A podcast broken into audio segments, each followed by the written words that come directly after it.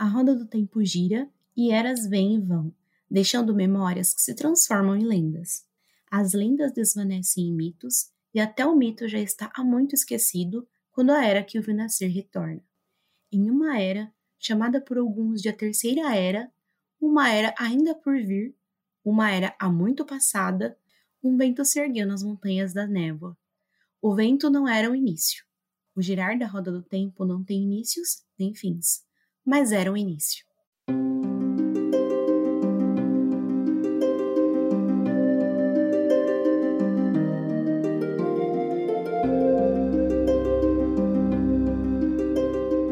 Taixar, povo do dragão, sejam bem-vindos a mais um episódio do nosso podcast. É um podcast dedicado à Roda do Tempo, saga de fantasia aqui publicada no Brasil pela editora Intrínseca. Estamos agora testando um novo formato. É, vamos continuar com o nosso episódio em áudio, lá para as plataformas de áudio de podcast. Mas aqui no YouTube a gente vai aparecer agora, vocês vão ver nossas carinhas durante o episódio. E neste episódio vamos falar sobre um dos povos, espécies mais queridos ou nem tanto assim da saga, que são os Ogier, né? Aqueles, digamos, os Trollocs do bem, que os nossos protagonistas já confundiram com Trollocs, mas que na verdade são o completo oposto disso. Né? São aqueles gigantes felpudos e carinhosos, às vezes bravos, é, e também sobre uh, um aspecto bastante importante que às vezes as pessoas não ligam à cultura dos Ogier, que são os caminhos, aqueles portais que transportam nossos protagonistas por boa parte do começo da saga e que tem, que como vamos ver, tem tudo a ver com a cultura dos Ogier. Então, Apertem os cintos e vamos começar.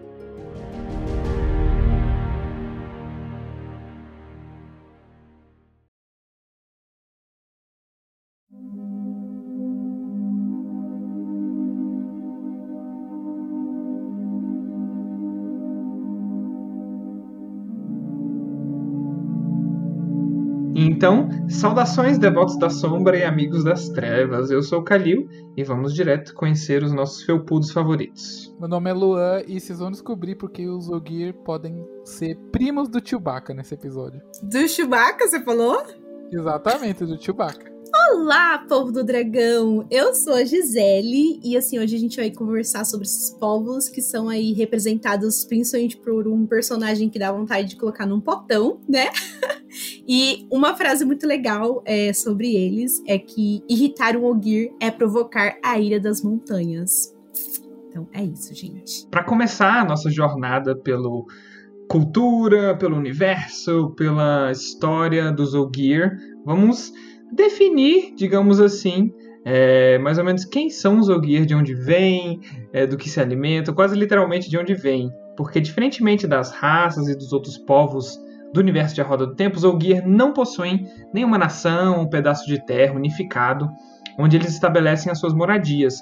Em vez disso, eles habitam de maneira reclusa os chamados pousos, né? São os, as habitações, tipo como se fossem umas, uns povoados, umas tribos, são os pousos.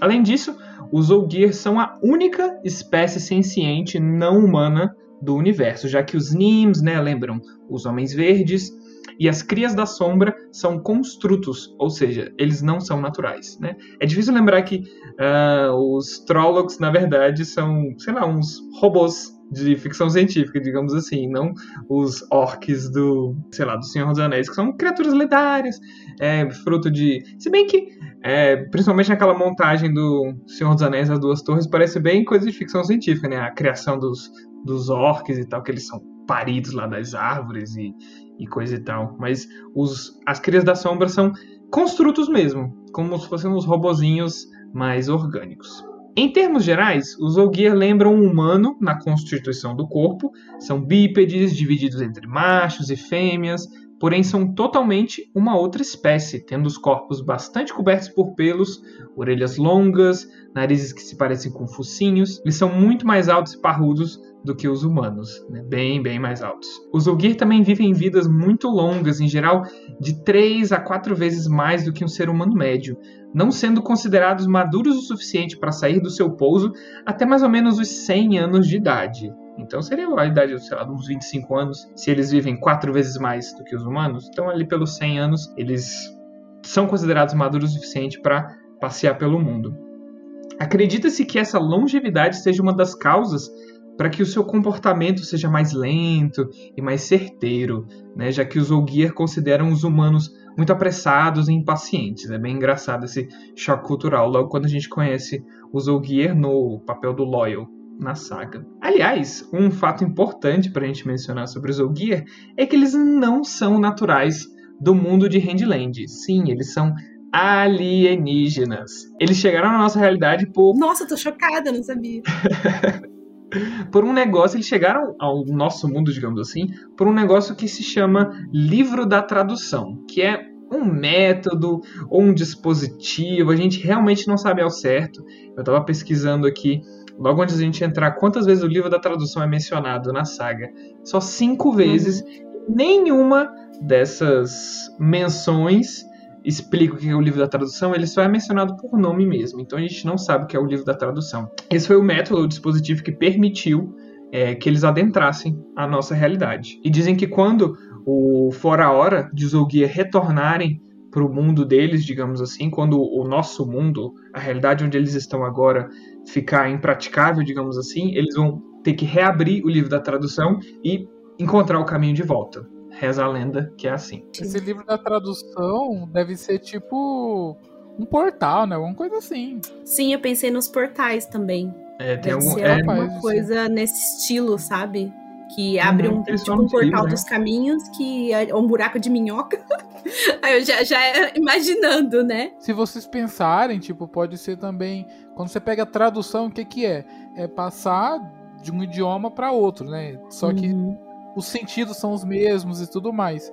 A gente poderia interpretar, então, que eles são de outra dimensão, na verdade, não necessariamente de outro planeta. Tipo, É. esse livro da tradução é um equipamento, um, um aparelho. É, mas isso não faria deles um alienígena, né?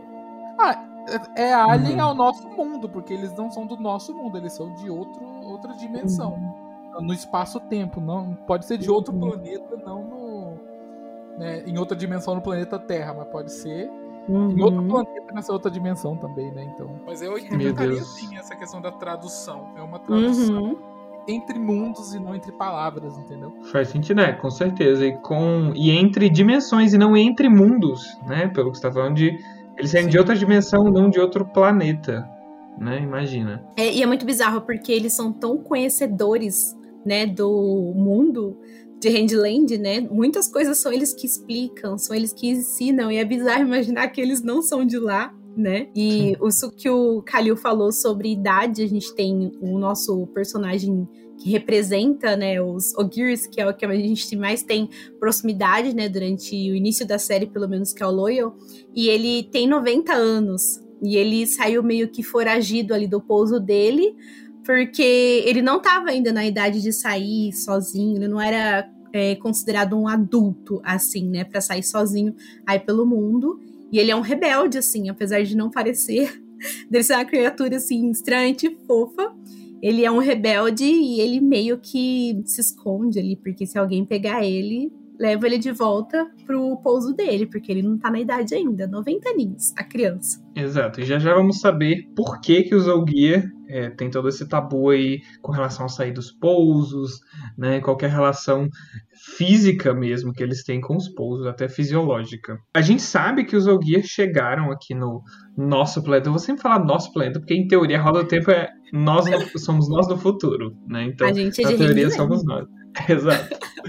Então eles chegaram aqui, a gente presume, entre o final da primeira era e o começo da segunda era, porque durante a Era das Lendas, durante o auge da Era das Lendas, os Olgier já trabalhavam junto aos humanos, já viviam aqui há séculos, há milênios, e viajavam por todos os continentes. Eles tinham um dom especial para fazer, eles têm ainda um dom especial para fazer com que as coisas cresçam, principalmente plantas, e portanto eram responsáveis por toda a agricultura do planeta, juntamente com os construtos Nims, né, os Homem Verdes, e os da Sheinail. Há rumores ainda de que alguns Olgir serviam nas forças de patrulhamento desse período. Olgirs participando da polícia, né, não é uma coisa que a gente vê muito, mas como vamos ver Mais à frente, já vimos também no episódio de Shantian, tem alguns Ogier que são mais, digamos assim, gostam de botar a mão na massa, né? Porrada nos outros. Esse dom dos Ogier provém de uma espécie de melodia que eles são capazes de emitir.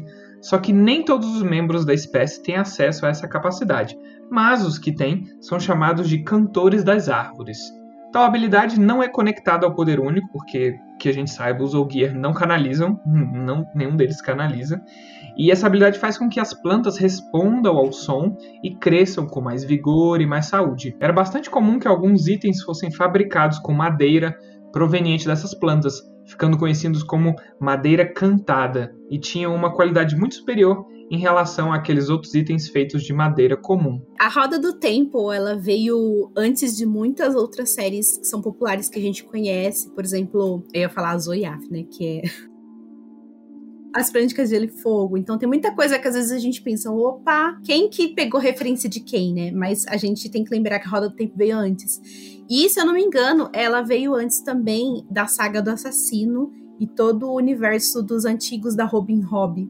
E a gente tem lá, eu acho que o Kalil que leu recentemente o Navio Arcano, a uhum. gente tem algo assim que faz lembrar um pouco, porque lá a gente tem.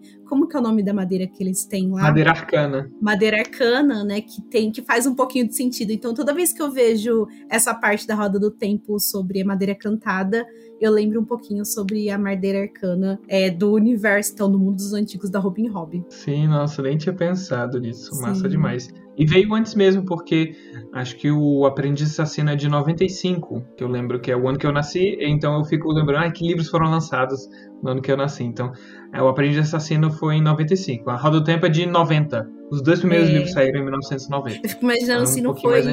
Se não deu uma referenciada ali, se não deu uma inspiração, sabe? Na Robin Hood. É, eu adoro quando isso acontece. É, tem gente que fala que a Roda do Tempo é meio que um divisor ali entre a, a nova era da fantasia moderna, né? Tipo, uhum. que eles uhum. iniciaram uma, que. Eles não, né? Tipo, que a Roda do Tempo iniciou meio que uma tendência, né? De, de várias uhum. novas novas temáticas, né? Novas formas de contar a história. Jordan fazendo escola. O Sanderson que o diga, né? Exatamente. Nossa, literalmente. Uhum. Nossa, eu lembro quando eu tava lendo o quinto livro que tem um acontecimento lá que é igual uma coisa do terceiro livro de Mistborn. Que eu falava, eu só pensava, Sanderson, seu safado, você copiou tudo, tudo. É, mas agora voltando aqui, é uma coisa bem característica da constituição do Zogir é o fenômeno da saudade é que o que acontece é que quando eles ficam muito tempo longe do pouso, o Ogir sente um impulso muito forte de voltar para lá assim que possível. Ele fica doido para poder voltar para casa logo. É uma espécie de lembrete que reforça o fato de que os membros dessa espécie estão verdadeiramente seguros é, somente dentro ali dos limites do pouso, né? Durante a ruptura do mundo, a terra, os mares é, se modificaram tanto que muitos pousos foram perdidos ou completamente engolidos pela fúria dos canalizadores ensandecidos, né? Que a gente já contou aqui no nosso episódio, nos nossos episódios anteriores. É, aqueles Ogir que sobreviveram, né? Essa, esse apocalipse aí que teve, é, eles se viram sem rumo e sem qualquer estrutura. Eles foram totalmente arrancados de seus santuários e foram condenados a vagar em busca de de uma nova casa, né? Eles ficaram exilados de sua própria casa. A saudade que, que eles sentiam era muito forte e se manteve por muito tempo. E a maioria dos Ogir começou até a definhar e acabavam morrendo, né? De tanta saudade. Eles literalmente morriam de saudade. Porque é uma coisa muito triste, né? Se você parar pra pensar. Que eles literalmente morriam de saudade.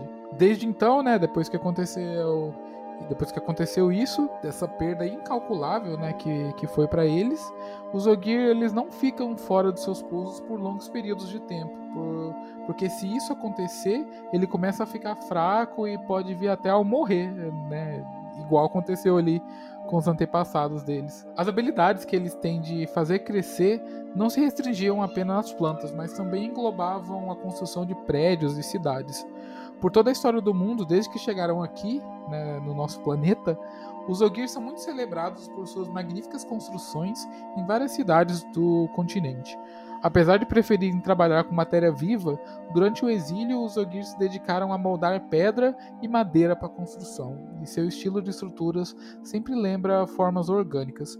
Isso me lembra agora um comentário à parte, né? Que eu tô lendo agora a nova, nova série dos X-Men, que tá saindo agora pela Panini.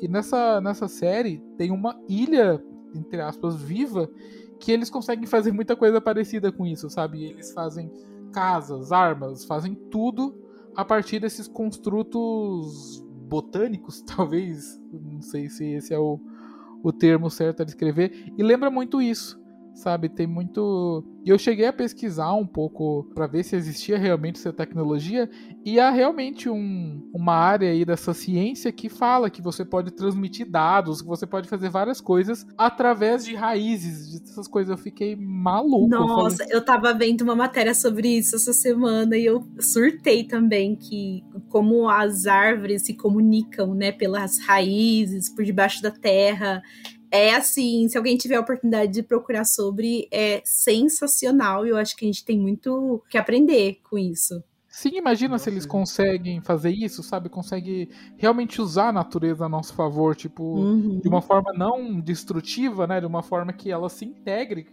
uhum. com, com o planeta. É, é incrível, Vocês né? Vocês me lembraram, tem um livro aqui que eu peguei de uma amiga da minha mãe que ela tava dando os livros é uns livros, que é o A Vida. Acho que foi lançado aqui no Brasil, A Vida Secreta das Árvores. E que fala sobre isso, né? Sobre plantas e coisas, digamos assim, não tão senso comum sobre plantas e tal. Já dei uma folheada. Tem capítulos sobre as florestas, comunicação entre florestas e tal, que se defendem de pragas, por exemplo. Então, uhum. agora fiquei com mais vontade de ler esse livro. A gente vê mais uma vez nisso, né? Que não é tão fantástico assim, é um pouco real Uhum. É, essa questão aí da botânica mágica tecnológica, né?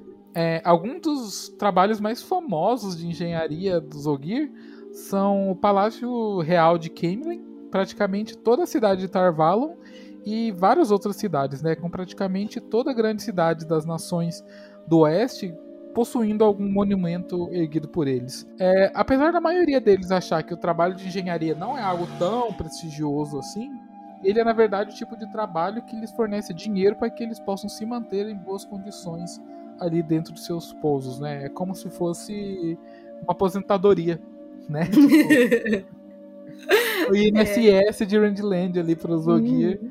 é engenharia. Assim, nossos personagens viajam um pouco, né, nessa história. Mas é, em tudo quanto é lugarzinho que eles passam, se eles descrevem muito bem aquele monumento e tal e é fora de série, você pode ter certeza que foi construído por um Ogier, né? Que pode ter certeza que um ele é da época da Era das Lendas e dois ele foi construído por um Ogier, né? Então é, eles têm essa característica deles. Voltando um pouquinho para falar sobre a saudade, né, que você tinha falado, agora sabendo que eles são alienígenas, né, faz muito mais sentido. E eles são muito diferentes dos humanos. Primeiro que tem toda essa história aí deles terem um ritmo diferenciado, né? Os humanos estão sempre com pressa e não param, então sempre em mudança, sempre fazendo alguma coisa, e eles têm um ritmo diferente. E sabendo que eles são alienígenas, gente, isso faz muito sentido. Eu, eu adoro essa noção que, tipo, que eles são de outra dimensão, de outro planeta, né? Porque explica muito e possibilita ainda mais, né? Fortalece aquela teoria é, que Randland é nosso mundo no futuro. É, exato. Porque a gente fala, ah, se é nosso mundo, onde é que tá os Doguira agora em 2020? Eles estão no planeta deles. É, ou estão escondidos em um pouso, né? Os pousos espalhados por aí, por que não? Né? Ou já imagino... traduziram novamente, né? O exato, livro, exato. Né? Eu imagino que eles, tanto como eles têm uma saudade em relação aos pousos, talvez eles tenham uma saudade, apesar de nunca ser falado deles, uma saudade com o, com o universo que eles, né, do qual eles vieram, né? Então talvez tenha, talvez não seja é, fatal como a saudade dos pousos, mas a roda gira, né? Então as coisas têm que voltar para onde eram. Uhum. Então, assim como os Ogier chegaram aqui, uma hora eles vão ter que ir embora. Então, como é que eles vão saber quando é hora de ir embora? É. Né? Então, com certeza deve ter alguma, sei lá, os anciões ou o pessoal mais que lê o livro da tradução, se é um livro, se é um artefato com informações, talvez tenha ali dizendo a hora que eles têm que voltar pro universo deles. E quem sabe a gente vai ver, não, óbvio que a gente não vai ver isso porque não vai ter mais livros, mas seria legal mas ver tá esse movimento. Né? É muito triste isso, né? Tipo, o fato que, infelizmente, o Jordan morreu e, e ele tinha intenção de fazer é, mais livros nesse universo, né? Imagina os livros do Shonchen, do, dos Eu penso nisso todo dia. Todo dia eu penso nisso, eu não tenho noção. Ia ser uma lazã da vida, né? Que, tipo, ia expandir pra caralho tudo. Sim. Ou um próprio Crônicas de Gelo e Fogo, que a gente tem livro de tudo, né? Sobre isso, livros de contos. Menos a série principal, né? Luan, como ousa? que ódio. Ai, a verdade dói. Para. Dói. Dói. Mas vem aí. Ai, Calil. Não falo nada. Será que vem antes, hein? A série de Roda do Tempo ou o sexto livro de Game of Thrones? Ai, Para. gente, vou chorar. Mas o que, que vem antes, né? Os Ventos do Inverno ou As Portas de Pedra, do, do Nenhum. Patrick Rothfuss. Acho que tem mais chance de Ventos do Inverno, viu? Acho que E do se tá demorando ele tá... tanto pra, pra ele lançar os Ventos de Inverno, imagina pro último lá, que é o Um Sonho de Primavera, né? Talvez seja mais rápido, porque as Às coisas já ele estão pega, Pega assim, fechadinhas. emenda já, né? Ah, Exato. sentei pra, sentei pra escrever, vou aproveitar, vou escrever tudo essa porra aqui. Eu já vi teoria Assim. falando que ele tá indo fazer isso, que ele quer lançar os dois juntos porque já passou muito tempo. E ainda que o George R. R. Martin, ele fala, né? Ah, tô escrevendo, ah, tô isso. O outro não quer nem saber. O Patrick Isso. Rothfuss, né? Tá conversam. Sangue nos olhos. Os três primeiros livros, eles saíram com dois. Gente, ele escreveu A Tormenta de Espadas em menos de dois anos. Vocês têm noção Gente, disso? Como pode? Tormenta de Espadas. Tudo acontece naquele livro. Enorme. Hum, Então, o Martin escreve rápido. Só deu ruim. Tem dado ruim, digamos assim, para os mais recentes. Mas eu acho que o último livro é mais fácil, porque as coisas já estão indo pro final. Acho que The Winds of Winter é mais difícil mesmo, porque ele tem que reunir todo mundo ali. Entendeu? uhum. Mas eu É acho que falta de depois foco, né? afunilar. Ele não fazendo Fala, a igual. verdade é falta de foco, porque ele tá fazendo roteiro, ele tá escrevendo um livro Procrastinador. de, um livro de 900 páginas de Targaryen. Ele tá, ele tá fazendo, só que ele não tá fazendo Para, livro, para. entendeu? Muito já era escrito. Ó, não vamos brigar, tá bom? Não vamos brigar Tá, aqui. ele não fazendo igual a série, gente, por favor. Assim, pode demorar, continua demorando, mas faz bem feitinho, assim, sabe? Convence É a gente, porque aquilo lá não deu muito certo. Por Não. favor. É, agora a gente vai falar sobre os pousos, né? Os Ogir têm uma ligação fortíssima com seus habitats natural, que são então os pousos. São diferentes de tudo que há ao nosso redor, com uma proteção natural e inexplicável contra a canalização do poder único. E até mesmo impede que um canalizador sinta a fonte verdadeira dentro dos limites desse local. Então, assim, por exemplo, quando um canalizador adentra um pouso, é, imediatamente ele consegue sentir a diferença, né? Ele, sim- ele sente a falta de algo que é a falta, então, do poder único que está sempre ali espreitando, seja Seidin ou seja Saidar, estão sempre à espreita deles, né? Todas as tentativas de uso do poder fora de um pouso não têm qualquer efeito sobre ele, fazendo com que seja impossível atingi-lo com uma rajada de energia ou fogo, por exemplo. Até mesmo a atmosfera dentro de um pouso parece transmitir uma sensação diferente do mundo real, né? O ar é mais fresco, é puro, pacífico, surpreendendo quem quer que entre lá. Nenhum Trolloc entrará é, em um pouso a não ser que seja forçado, e nem mesmo os Mirdral é, ousam adentrar um, a não ser que a necessidade seja extrema. Amigos das Trevas também se sentem extremamente desconfortáveis caso tenham que entrar em um pouso. Então, assim, para quem não canaliza, deve assim ser o melhor lugar do mundo, né? Deve se sentir extremamente seguro em um pouso. No continente principal existe cerca de 41 pousos e apesar de os assim não contabilizarem a sua população total, sabe-se que em cada pouso vive ali mais ou menos 6 mil deles, é, fazendo com que devam existir aí uns 250 mil Ogirs em Rangeland, sem contar os que habitam então Shonchen. Após a ruptura, é, levando em conta a sua longevidade, os Ogir preferiram repovoar aqueles pousos que se encontravam próximos a florestas profundas ou montanhas isoladas, longe dos seres humanos, é, devido ao trauma vivenciado que foi causado durante então a Guerra da Sombra e a destruição dos canalizadores masculinos. A maior concentração de pousos está então na espinha do mundo, com mais de 12 escondidas pelas montanhas. Eles fizeram o que a gente tem vontade de fazer, né? Sair de perto Sim, de ser sim. humano, porque tá foda. Vazaram. E tão errado? Não tão. Ai, um pouso deve ser um lugar maravilhoso. Né? Eu penso num hotel fazenda incrível. Eu ia falar isso agora, que deve ser um hotel fazenda. Tudo de bom, só comendo fruta, todo mundo descalço na natureza. Uhum. Maravilha. Vamos então continuar um pouquinho falando sobre ah, o estilo de vida dos Ogier, como eles se comportam e tudo mais.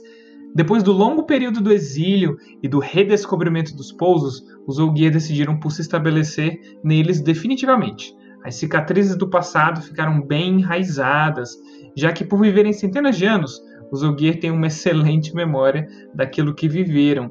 E é por isso que atualmente eles procuram ter pouco ou nenhum contato com seres humanos, né? apenas saindo de seus lares para viajar entre pousos ou para realizar algum trabalho de engenharia. Né? E basicamente eles só saem do pouso ou para cumprir alguma tarefa lá que eles foram contratados e pela qual eles vão receber um dinheiro que é importante e voltam imediatamente. Por conta dessa descrição toda, muitas pessoas nunca sequer viram um Ogier e acreditam que eles são mera história de fantasia, assim como as crias da sombra, né? Então imagina um, é como né, se habitasse aqui alguns seres e a gente não fizesse ideia é, da existência deles. Então acho legal essas pulguinhas atrás da orelha do pessoal. Eles são quase considerados é, uma lenda, né? Então é como se chegasse, sei lá, o Saci Pererê aqui perto da gente, sabe? A mula sem cabeça, aí ia ficar todo mundo, meu Deus, eles existem, sabe? E os Ogir são isso pro pessoal de Rindland. Tem gente que jura que eles não existem. É porque, tipo, se você. Se a, gente, a gente já falou, né? Que tem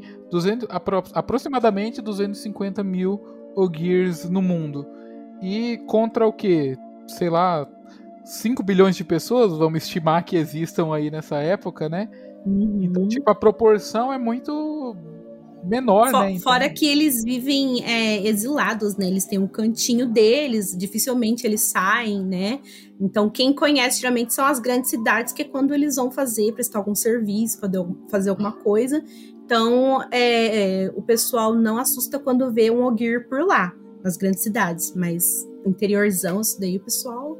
Sabe quem que é o Ogir? O- os pés grandes da vida aí, os Sasquatch. São Ogir. Meu Deus. Desvendei onde é que estão Ai, os gente. A gente estava mais cedo falando, cadê os Ogir da nossa época? São os pés grandes, bicho. Ah, eu acreditava nesses documentários já, com as fotos. Nossa, o pé grande avistado, não sei onde. Eu ficava, gente, será? Nossa, a foto Tem tá um muito filme boa. aqui, momento recomendação aqui no meio do episódio. Um filme, se eu não me engano, acho que é de 2014, que chama Exists. Tipo, existe. Eu não lembro como é que é o nome em português. Uhum. Mas ele é um found footage, daquele câmera na mão, assim. E é sobre pé grande. E é assustador esse filme, sério. Ai, nossa, fiquei até arrepiado aqui Essa agora. eu Quero ver passo. depois. Assista, é muito bom, realmente. Dedo. Ótimo. Então agora vamos voltar aos pé grandes gentis. Nos seus pousos, os Ogier vivem em casas construídas para dentro da terra, tipo uma toca de um hobbit. Eu achei isso, esse detalhe muito fofo. E passam a maioria do seu tempo tomando conta de coisas vivas, especialmente das grandes árvores. Essas plantas, grandes árvores com é, caixa alta. Essas plantas colossais se erguem a centenas de metros do chão, com troncos com mais de 50 metros de diâmetro. Antes da ruptura, tais árvores eram bastante comuns, mas agora as poucas que restaram são zelosamente guardadas pelos Ogier. Os troncos de velhas árvores caídas, dessas grandes árvores exatamente, são muitas vezes usados como ponto de encontro para grandes reuniões e conselhos né, entre os membros da comunidade. Então, são os grandes tocos, né, onde eles que ficam como se fosse uma grande mesa é, para eles debaterem, a, se reunirem. O segundo grande amor dos Ogier é o conhecimento. Além dos, das plantas, digamos assim, é o conhecimento. Eles amam ler, escrever, pesquisar, valorizam os livros e as anotações acima de várias outras coisas. Por conta do seu longo tempo de vida, os Ogier têm uma tradição bem forte de contação de histórias e preservação do conhecimento, possuindo relatos e informações às quais os humanos não possuem nenhum acesso. Então imagina você viver 400 anos, acho que daria para ler toda, tudo que você quer ler, né? Ai, tudo de bom. Cada pouso é governado por um conselho de anciãos que mantém encontros públicos entre comunidades, né, entre pousos e dentro também do próprio pouso. Durante tais encontros, qualquer Ogier adulto tem permissão para falar diante do toco de uma grande árvore. Entretanto, a maioria dos que querem falar escolhe uma espécie de advogado para apresentar suas demandas no seu lugar, que são membros da comunidade que acreditam na causa que vão defender. Então é diferente um pouco dos advogados aqui né, do mundo real, são pessoas que se prontificam a defender uma causa, mas eles têm que realmente acreditar naquilo. Isso é um micro detalhe assim que eu acho ótimo que exista, é, mostra o é, o nível de aprofundamento na criação de uma cultura. Então tem os Uguirs têm advogados também na hora do, dos grandes conselhos. Já o conselho, é, sendo a única organização governamental de um pouso, recebe a ajuda de outros membros da comunidade. É, conforme a especialidade de cada um, além de ofertarem aos mais jovens um programa de aprendizagem é, para treiná-los em termos de responsabilidade e habilidades, né? Os Ogir acreditam fortemente que o trabalho molda o caráter. A sociedade dos Ogir é quase totalmente matriarcal. O conselho é presidido geralmente por uma mulher. Gente, é a sociedade perfeita.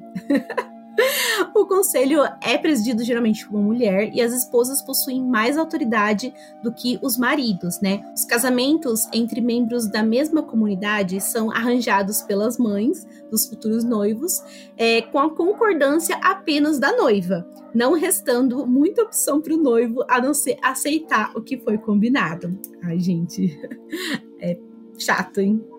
Exato, assim, é aquele negócio de ai, beleza, é matriarcal, mas aí o matriarcal fica igual é. ao patriarcal com aí as não mesmas. Adianta. tipo, é, exatamente, aí não adianta nada. Mas tudo bem, né? Cada um com seu, cada qual. Além de criar e cuidar de plantas e construir grandes monumentos, os Ogir criam ovelhas e fabricam tecidos e joias. É uma comunidade assim bastante completinha, né? Por causa disso, as vestimentas deles são bem trabalhadas e decoradas, cheias de detalhes é, e bordados. Todos os aspectos das roupas e acessórios dos Ogir são reflexos de seu imenso respeito pelo mundo natural e por todos os seres vivos. É possível que distanciamento dessa raça do restante assim da humanidade seja um lembrete de que homens e mulheres estejam perdendo esse respeito. Além dos Ogir que vivem no continente principal, então, existe uma imensa comunidade desse povo no continente Shantin. E dizem os rumores que eles são os mais ferozes e violentos do que seus primos do outro lado do oceano. Acreditem assim, se quiser, né? Na Guarda da Morte, o esquadrão da elite da Imperatriz, que ela vive para sempre, ou não, existe uma divisão composta apenas por Ogir, chamada de jardineiros, gente, vai vendo. Eles não são da Koval, ou seja, não são propriedade da governante, porém são extremamente fiéis a ela.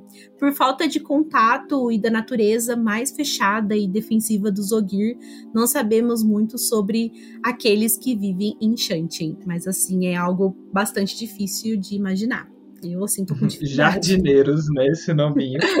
é jardineiros. É, bem... Alimentam as plantas. É, o que será que eles cultivam, né? Esses são os pé grande realmente mesmo. Esses são os que não evoluíram, entendeu? Dá pra imaginar dessa forma aí. E agora, encerramos, digamos assim, a parte sobre os Ogier. Mas, como nós falamos no começo do episódio, a gente ainda vai falar um pouquinho sobre uma peça fundamental para a gente entender o Zolgear e para entender o grande escopo das coisas na saga, que são os caminhos, né, que tem tudo a ver com o Zolgear, como a gente vai falar aqui, mas não se limitam apenas a eles. Né? Então, vamos explorar esse mais um pedaço, digamos assim, do sistema de magia, talvez, né? que se envolve bastante com a história e a trajetória do Zolgear. Lembrando que a gente falou bastante sobre o sistema de magia no último episódio, tá? Então, se vocês quiserem saber um pouco mais, e essa parte sobre os caminhos acaba complementando essa parte do sistema de magia e também sobre o Zogir, que é o tema de hoje. Com certeza, é mais um desdobramento da magia. Então, a gente ainda tem o mundo dos sonhos para falar, o sonho, o sonho de lobo, então não esgotamos ainda é, a magia de A Roda do Tempo, podem ficar tranquilos. Durante a ruptura,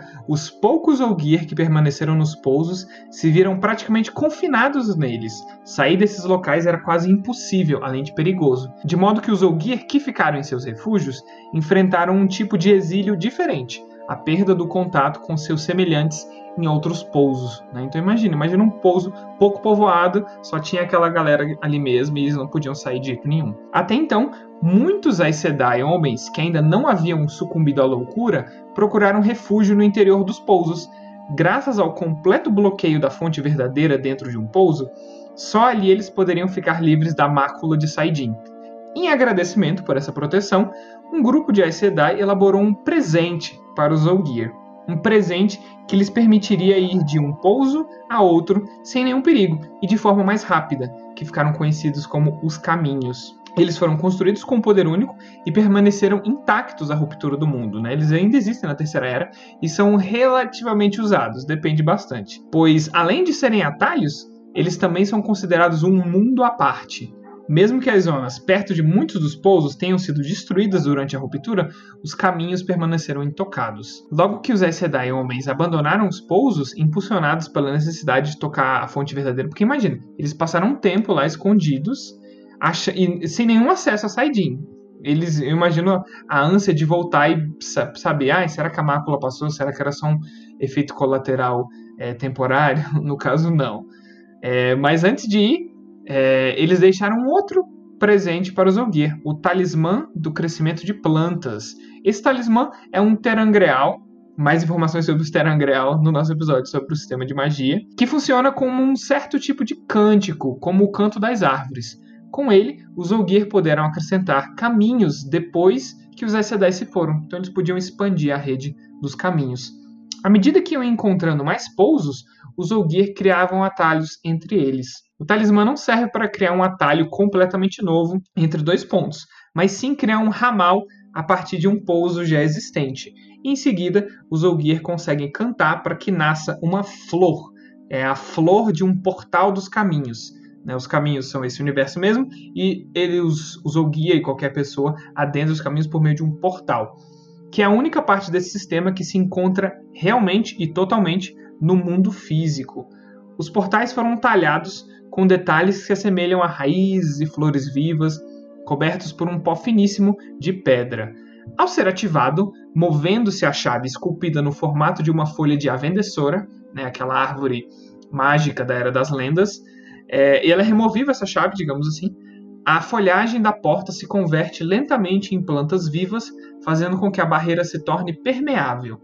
Cada portal dos caminhos possui duas chaves de folha de avendessora, uma exterior e uma interior. Já que os caminhos foram construídos com um poder único, que não funciona nos pousos, os portais dos caminhos ficam localizados sempre no exterior dos pousos, a uma curta distância, e também em grandes cidades construídas pelos Olgier, para que eles também tivessem acesso a ela ali, é, como se fosse o, o BRT ou o metrô, digamos assim. Ele tem do pouso, vai para a cidade, volta, cumpre o, o trampo deles. Nos arredores dessas cidades, os Olgier plantaram bosques com grande variedade de plantas, inclusive as grandes árvores, para que os membros de sua raça que trabalhavam nas construções pudessem ter um lugar reconfortante para descansar e aliviar um pouco da saudade. Era nesses bosques que os portais dos caminhos ficavam, numa espécie de santuário. Muitas dessas árvores foram engolidas com a expansão dos grandes centros urbanos.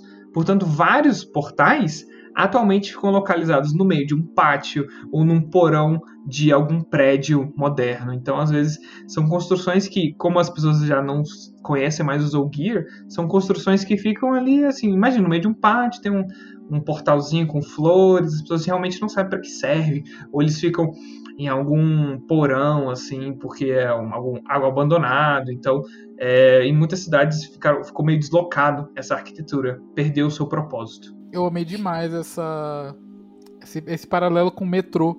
Tipo, é um trem bala, basicamente, os caminhos. É incrível isso. Eu amei. Não, o Luan, ele ama é, analogias, paralelos, né, com ele mesmo, né? Porque pode Quando ser, você faz tipo, uma altura, ele teoria. fica emocionado. E essa parte da Vendessora e do portal é muito bem descrito, né? E eu fico muito curiosa para saber se eles vão fazer uma adaptação exatamente da forma como eu imagino, porque eu acho muito bem descrito certinho, sabe? Toda vez que eles encontram um portal e como eles encontram a árvore, e como o portal ele vai criando, criando vida aos pouquinhos, né? Ah, eu acho essa parte muito, muito legal. Se a gente Nossa, é encontrar imagens, a gente vai pôr aqui. Uhum. E é uma coisa que vai acontecer agora na primeira temporada, então é uma coisa que a gente tem que se preocupar muito. É uma, não se preocupar, mas ficar muito curioso a respeito, porque é uma coisa que vai aparecer. Se preocupar esse também. ano, se vier aí. É, se preocupar também. Se vier aí esse ano, a gente vai saber como é que eles vão adaptar Bem aí. os caminhos em si. A gente vai falar. Daqui a pouco a gente fala só sobre as partes boas, né? O caminho, os caminhos são um atalho, não sei o que. Daqui a pouco a gente vai ver por que, que eles não são tão bons atualmente. Mas, É. nossa, muito curioso. Pode ficar muito bom ou pode ficar muito ruim. Não, positividade. É, bom, então agora a gente vai falar um pouquinho sobre o que acontece dentro dos caminhos, né? Como que funciona passar por dentro dos caminhos. Como a gente falou, né? Eles estão vivos de algum modo, é, que nem sequer os Ogier e os Aes Sedai conseguem entender. Eles existem fora dos confins normais do tempo e do espaço. E por causa disso, muitos Ogier acreditam que eles são um mundo em si mesmo, conectados unicamente pelo padrão. Em todo caso, as leis da física não funcionam como deveriam dentro dos caminhos. Rampas, plataformas e pontes parecem flutuar em um vasto vazio, às vezes uns sobre os outros, é, sob nenhum suporte visível. Direções como norte, sul, em cima, embaixo, não significa nada dentro dos caminhos. E essas iam por onde as pessoas andam, é, sobem e descem em espiral sem motivo aparente. Um dia de marcha pode conduzir o viajante a mais de 200 km de distância do ponto de partida, dependendo do caminho tomado ali dentro dos caminhos. Em todas as intersecções dos múltiplos caminhos existe uma espécie de manual ou guia feito de pedra com inscrições metálicas incrustadas com a escrita Ogir. Segundo os registros dos Ogir, eh, os caminhos eram muito bem iluminados originalmente, de maneira que todos os viajantes visualizassem as plataformas suspensas no vasto vazio. Dia e noite pareciam iguais, porque sempre havia luz. As plataformas estavam cobertas por tapetes de ervas e por diversas árvores frutíferas. Por conta de todo esse sistema complexo e perigoso, Ogir e humanos guiados pelos Ogir eram os únicos que utilizavam os caminhos. Alguns documentos das Aes Sedai sugerem que os canalizadores masculinos que criaram os caminhos poderiam ter instalado armadilhas para qualquer cria da sombra que conseguisse acesso a esses atalhos. E nem precisa de armadilha, que como a gente vai falar daqui a pouco, o negócio fica ruim depois. Pois é, né, gente? Tudo lindo, maravilhoso. Nossa, que ideia legal. Mas por que será que não é tão utilizado, né? E hoje, assim, quando a gente começa a saga, poucas pessoas sabem da existência do caminho e não sabem da utilidade deles. É, é uma lenda tanto quanto os Ogir. É, durante quase dois mil anos, então, os caminhos asseguraram um meio seguro para viajar. Até que durante a Guerra dos 100 Anos, então, começaram a ficar escuros, frios e úmidos. A mudança foi lenta e gradual. Poucos repararam até que a escuridão os engoliu. É, nem todos os viajantes que entravam nos caminhos conseguiam sair, e com o tempo, o número de viajantes desaparecidos aumentou assim brutalmente. Alguns dos que conseguiram sair haviam ficado loucos e muitos deles falavam sobre Machinchin, ou sobre uma presença que se escondia nas sombras. Atualmente, os Ogir anciãos proíbem que Ogir e humanos viajem pelos caminhos, uma vez que a jornada pode ser perigosa e mortal. Os caminhos, eles foram criados então pelos Aes Sedai homens com o uso de Seidin. A deterioração é, então, com quase certeza, resultado da mácula presente, então, na metade masculina da fonte verdadeira, conforme a gente explicou, falou bastante ali, tanto no episódio da ruptura, quanto no episódio que a gente fala sobre o sistema de magia, né? Que acabou, então, por impregnar aquilo que com ela foi feito, no caso, os caminhos, né? E não por influência direta da sombra. A distinção ela é complicada, mas não menos letal. Desde que a escuridão então engoliu os caminhos, algo que vive nas profundezas. Um vento frio que ecoa vozes é, de morte e putrefação, conhecido pelos Ogir como Machinchin, então, o vento negro, essa entidade que viaja pelos caminhos e se alimenta dos viajantes. Nem sequer os Ogir sabem exatamente o que é Machinchin, né? É, possivelmente desconfio que seja resultado da deteriorização do que foi criado, com a mesma mácula, então, do poder único. Porém, outros acreditam que ainda seja um resultado da Guerra da Sombra, que se ocultou nos caminhos e que ainda não encontrou a saída. Seja qual for sua origem, é indiscutível que Machinchi então devora mentes e alma, deixando as vítimas como cascas vazias e certamente é ocupado por todos os desaparecimentos de viajantes ao longo dos anos.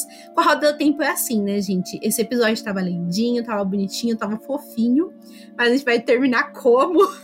Essa festa virou um enterro. Essa festa virou enterro, exato. Gente, que horror. Nossa, me arrepiei todinho, credo. Todas as duas teorias são igualmente horripilantes. Exato. É a fumaça de Lost aí, né? Vamos. É verdade. E Não, mentira. A fumaça de Lost é do. lá de Shadar Logos. Né, Gente, eu acho. Névoazinha. Eu é acho Shadar Logos e Machinchim algo muito próximo, não sei porquê. É. Não sei é, se a gente tem um personagem ali que se envolve com essas duas máculas, coisa ruim, né?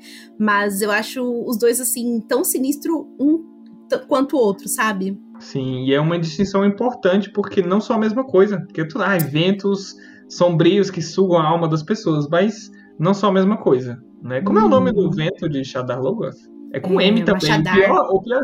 É Machadar. Machadar, pronto. Pior ainda, com M também, mas deve ter a ver com uhum. machinchim, machada, tudo deve significar vento, Ma né? Mácula, né? Alguma coisa. Gente, é. Saidar é, um, é uma versão masculina e uma feminina, basicamente. Nossa. Ah, mas é, feminina, nossa. ela não. É. Será que teria possibilidade em alguma era a mácula vem na, na inside? Mas, tipo, da... em Shadow Logo não é um negócio que, tipo, o povo é tão ruim que a cidade ficou ruim, alguma coisa assim. Sim. É foi ganância, foi pode ter sido né? uma Aes Sedai que criou aquilo, não um Aes Sedai. Então, tipo, não, mas aí foi como é o Saidar, como que é o nome dele mesmo? Tem o nome, é o Mordete, né, que Isso é. Que é a Chamael. em pessoa, né? É, mas é. E também não dá licença, porque acho que Machadar é na língua antiga e Machinchinha é na língua dos Olgier. Ah, né? então, verdade como os Olgiers são de outra dimensão, acho que é porque que é algo mesma... que macula as pessoas, que faz muito mal, que enlouquece as pessoas, por isso que a gente fica acho que tem alguma relação, né? A gente fica comparando elas. E é confuso, né? Dois ventos sombrios que sugam a alma das pessoas. Todo mundo acha que é a mesma coisa, e é, é justo. Que começa também, por né? ele. Exato. Bom, pessoal, o que a gente tinha para falar sobre os Ogir, né? Sobre esses Chewbacca, sobre esses pé grandes, era isso. É, agora a gente vai falar um pouquinho sobre as nossas leituras atuais. Começando pelo Kalil, se ele quiser começar aí, fica à vontade. Vamos lá, eu estou lendo Ascensão de Senlin, que é o primeiro livro da. Os livros de Babel. Que Morro Branco, por favor, cadê o segundo volume? Já faz um ano. É, mas tá bem interessante, tem um ar de classicão, assim. É, classicão não de fantasia. É bem legal. E tô relendo pela quarta vez A Tormenta de Espadas, porque sou desses. E tô tão entretido que eu fico assim, gente, eu preciso continuar esse livro, preciso saber o que vai acontecer. É tudo tão bom, nem parece que é a quarta vez que eu tô relendo. E é isso, eu comecei também o Compendium 2 da HQ do Invencível, lá da animação da Amazon, que bombou muito, né? Então leiam o HQ também, é bem, bem divertido. Tomara que alguma editora volte, com certeza alguma editora vai voltar a publicar por aqui. Gi, o que, que você tá lendo aí? Bom, gente, eu estou lendo então dois livros. O primeiro é, gente, Ascensão da Sombra. Esse que é o meu livro favorito da Roda do Tempo. E eu estou então na releitura dele. O começo, assim, foi meio difícil, confesso para vocês. Não foi muito fácil ali com Fail e Elaine dando um pouquinho de trabalho. Mas eu estou curtindo bastante o livro. Tô quase chegando na metade. E eu estou lendo também é, um livro nacional que chama, não sei se vai dar para ver, mas chama Viajantes do Abismo. Steampunk nacional, gente. E tô curtindo bastante esse livro aqui. E acho que é isso, gente. Bom, e para finalizar, né, eu tô lendo O Timbre, do Neil Schusterman, que é o terceiro livro da, da série do Ceifador. E tá maravilhoso, eu terminei ontem o segundo livro, né, que é A Nuvem. E eu terminei, fiquei maluco com o final do, do segundo livro e agora já tô lendo o segundo ali, tô chegando em 15% já. Achei que ia ler nesse fim de semana, só que aí fiquei jogando videogame. Acabou que eu não consegui é, ler ele todo, mas li 15%, então tá valendo ainda pro fim de semana. E além disso, eu tô lendo muito quadrinho, né? Tô lendo o run do Jonathan Hickman nos X-Men. Aqui eu já tô no volume 12. Aqui no Brasil já foram lançadas 14 ou 15, não sei. Pela Panini, né? Cada edição dessa aqui você tem. É um mix da Panini, né? Você tem X-Men, X-Force, Excalibur, é, Marauders. Você tem várias equipes dos X-Men, tudo junto na revista dos X-Men, né? E tudo relacionado ali.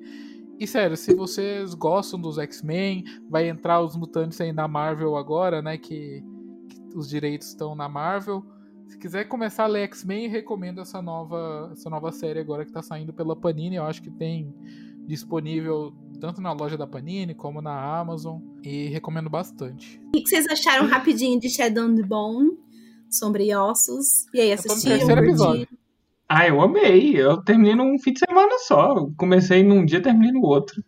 Viciante. eu E aí eu comecei a ouvir o audiobook, eu assinei o Storytel. Assinei assim, eu peguei o período gratuito. Mas eu achei tão. ah, Eu achei que a série adaptou tão bem que eu fiquei assim, ai, preguiça de, de ler e tal. Mas. igual, né? Aí fiquei com mais Ah, vontade de ler Six livro. of Crows, né? Pra ver aquela Ai, galera Six que of é. Crows é, é, é outro nível. É Então, incrível quero mesmo. Eu Mas tô no terceiro episódio e tô gostando bastante. Não é porque eu não, não gostei nem nada, é só por pela vida, né? Corrida. Sim. Ai, eu curti bastante. Até assim, o quinto episódio. O quarto e o quinto episódio são os meus favoritos. O final, eu acho que dá uma pequena avacalhadinha ali. Eu acho que tem alguns furos é, no roteiro por motivo de fanservice. Mas eu curti bastante a, a série. E acho que, acho que vem um período muito legal aí pra gente de adaptações de séries de fantasia. E é só o começo. Sim, porque bombou muito, né? Nossa, a Planeta Uhum. deve estar. Planeta, lance livros do Brandon Sanderson aí, já que você tá no... nadando em dinheiro. É tipo a Sim. Aleph agora que tá lançando box de Duna, não sei o que. Aleph, por favor, volte a publicar ficção científica raizona e não Ah. republicar tanta coisa. E agora que vocês estão nadando em dinheiro de Duna. Eu Ai, quero livros contemporâneos de ficção científica. Ah, Aleph tá Sim, meio difícil. A gente tá dependendo só da Morro Branco pra isso, né, atualmente. Exato, Morro Isso, Branco é lance ainda. Expanse, porque eu tentei ler inglês e não funcionou pra mim. Qual que você tentou em inglês? The Expanse. Que é uma- Ah, Eu não lembro se teve tradução, acho que não, né? O nome da série Só não virou. Do primeiro- é, da série só o não. primeiro livro, é um calhamação. É. Que eu ainda não Sim, li. Leviathan é o Leviathan Despair. Despair. É Eu, eu fiquei lendo em inglês mesmo, porque eu falei, ah, se as continuações não estão em inglês, não estão em português, eu não vou ler o primeiro É. em português, pra não ter aquela mudança, que às vezes tem termos, né? Tem várias coisinhas assim, que é difícil de fazer o switch na cabeça depois. Mas não rolou pra mim em inglês. Mas é legal, sabe, o universo e tudo mais. Mas sei lá, eu acho que ficção científica pra mim tem que ser traduzida, porque é, É muita. difícil. muita Já é difícil nave, traduzido, muito- né? É, bicho. É, tem muito termo de nave. Eu me acostumei com The Expanse. é, eu li seis volumes. É, Eu parei por algum motivo da vida, eu tava amando. Mas Uhum. parei por algum motivo e até hoje não tomei vergonha na cara pra voltar. Eu acho que esse ano sai o último nono volume. Mas é tanto termo de nave, assim, agora eu já estou craque, já sei falar uma nave em Uhum. inglês. Mentira, um termo ou outro, que eu ainda lembro, mas é, dá um trabalhinho. É, A série da Amazon eu tô, eu tô empacado também, mas o pessoal fala, né, que o começo da série é, é bem lento também, né? Que eles dão. Ah, uma- eu achei maravilhoso. Tanto é que eu vi, acho que eu vi. Na época ainda tava na Netflix, há muitos anos, 2017. Eu vi três episódios e falei, caralho, isso aqui deve ser muito bom, vou ler o livro agora. Ah, eu Aí só vou assistir depois que eu ler o livro. Ainda não assisti porque eu não li ainda. Depois que eu ler ele, eu vou assistir. Cara, É que é, eu pessoal não. falando, tipo, tão bem da série quanto do livro, sabe? Eu falei, ah, Uhum. não vou ler, vou assistir. Só que eu empaquei na série também. Mas é legal, mas é legal. Sim, a série é meio esquisita porque o, cada temporada adapta meio livro, pelo menos no começo. Então, É porque é calhamação, né? exato, aí, come, aí termina metade do livro na primeira temporada, e um restinho do primeiro livro na segunda, e o começo do segundo livro, aí vai assim, mas aí eu acho que vai terminar, vai ter mais uma temporada só, eles não vão adaptar tudo. Eles vão Uhum. cortando conforme vai avançando. Mas vale a pena demais. Bom, pessoal, como vocês viram aqui, a gente está estreando esse novo formato. Se você está só ouvindo, dá uma corridinha lá no, no YouTube, se inscreve no nosso canal, dá a curtida, né? assina, ativa o sininho. E se você gostou desse novo formato aqui, comenta aqui pra gente, fala temas que você quer que a gente comente mais sobre Roda do Tempo, né? Que a gente ainda não falou, a gente falou bastante já. Só que tem mais alguns. Muita coisa. É, alguns não, né? Tem mais muitos temas que a gente não abordou ainda. Então, deixa aqui nos comentários se vocês têm alguma recomendação, alguma sugestão, crítica não, por favor. Mentira, pode ir. crítica desde que não seja xingando a gente, por favor. É. E é isso, pessoal. Até o mês que vem ou até o próximo episódio aí, a gente vai tentar fazer alguns vídeos menorzinhos para vocês é, conseguirem conhecer mais da roda do tempo em um período mais curto, né? Que não seja um episódio inteiro. E... De duas horas? Exatamente. e é isso, pessoal. Taishar, povo do dragão para vocês. Taishar, pouso Shang Tai. Taishar Sheogu, claro. Ah, Tchau, pessoal. Nossa.